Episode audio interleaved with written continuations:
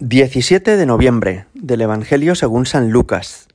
En aquel tiempo Jesús dijo una parábola porque estaba cerca de Jerusalén y ellos pensaban que el reino de Dios iba a manifestarse enseguida. Dijo pues, un hombre noble se marchó a un país lejano para conseguirse el título de rey y volver después. Llamó a diez siervos suyos y le repartió diez minas de oro, diciéndoles, negociad mientras vuelvo. Pero sus conciudadanos lo aborrecían y enviaron tras de él una embajada diciendo no queremos que éste llegue a reinar sobre nosotros. Cuando regresó de conseguir el título real, mandó llamar a su presencia a los siervos a quienes había dado el dinero para enterarse de lo que había ganado cada uno. El primero se presentó y dijo Señor, tu mina ha producido diez. Él le dijo Muy bien, siervo bueno, ya que has sido fiel en lo pequeño, recibe el gobierno de diez ciudades. El segundo llegó y dijo, Tu mina, señor, ha rendido cinco.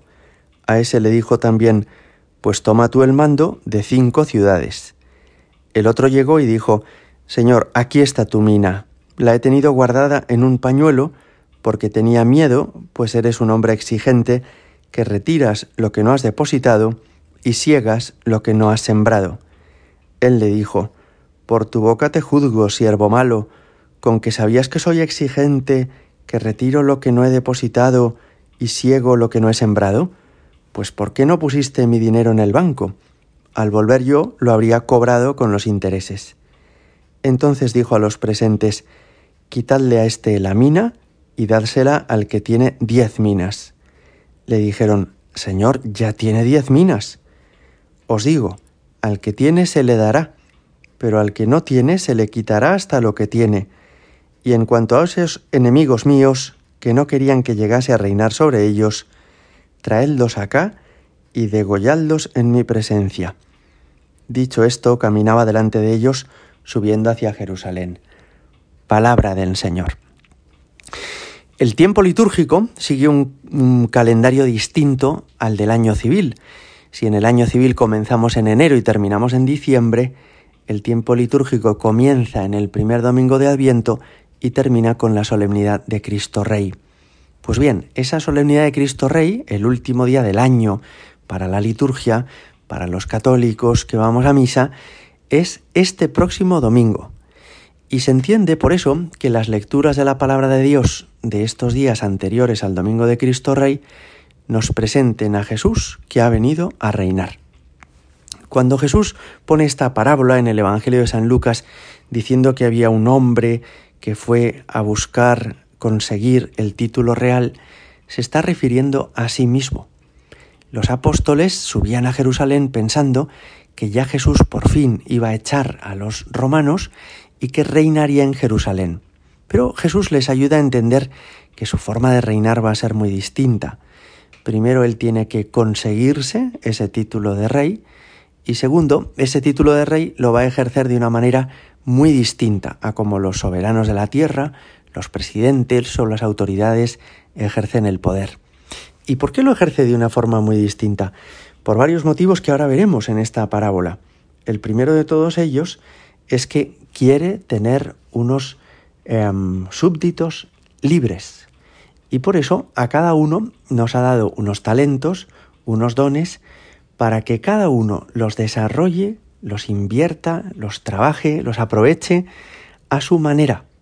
Él no te dice qué es lo que tienes que hacer en cada momento de la vida, sino que te ha puesto en unas circunstancias muy concretas, con personas con, nombre y apellidos a tu alrededor. Te ha dado unos talentos y ahora te dice, vive, aprovecha estos años que te ha dado de vida y emplea todas estas cualidades y regalos que te he prestado para, para servirme.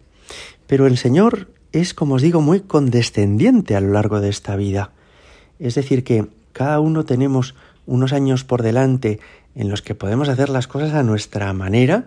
Tú puedes escoger si estudias ciencias o letras, si trabajas en esta empresa o en esta otra, si te casas o entras al seminario, te quedas soltero y, Él respeta que con tu libertad tú vayas tomando cada una de estas elecciones. Es también un rey muy indulgente, porque fijaos que escuchábamos que algunos de sus conciudadanos dijeron no queremos que éste llegue a reinar sobre nosotros. Y él no montó en cólera, no se enfadó y los mandó traer a juicio, sino que dejó que siguieran haciendo lo que les pareciera. Y solamente al final de los tiempos será cuando ponga blanco negro sobre blanco y haga justicia sobre toda la creación, la naturaleza y los seres humanos. Él, mientras tanto, ha dicho, negociad mientras vuelvo. Es curioso, ¿verdad?, que hable aquí de esos conciudadanos que dicen no queremos que llegue a reinar sobre nosotros. E incluso dice Jesús en la parábola que lo aborrecían. Qué impresionante es esto. Pero si todo el mundo es de Dios, pero si lo ha creado Él, ¿cómo puede haber alguien que le aborrezca? ¿Cómo puede haber alguien que rechace la soberanía de Dios, que rechace que Él es la autoridad suprema sobre el mundo? Pues desgraciadamente sucede así. Es verdad que hay personas que no sirven a Dios porque no le conocen, porque no han recibido todavía la gracia de la fe, y eso explica y de alguna manera justifica que no puedan servir a aquel a quien no aman y no pueden amar a aquel a quien no conocen.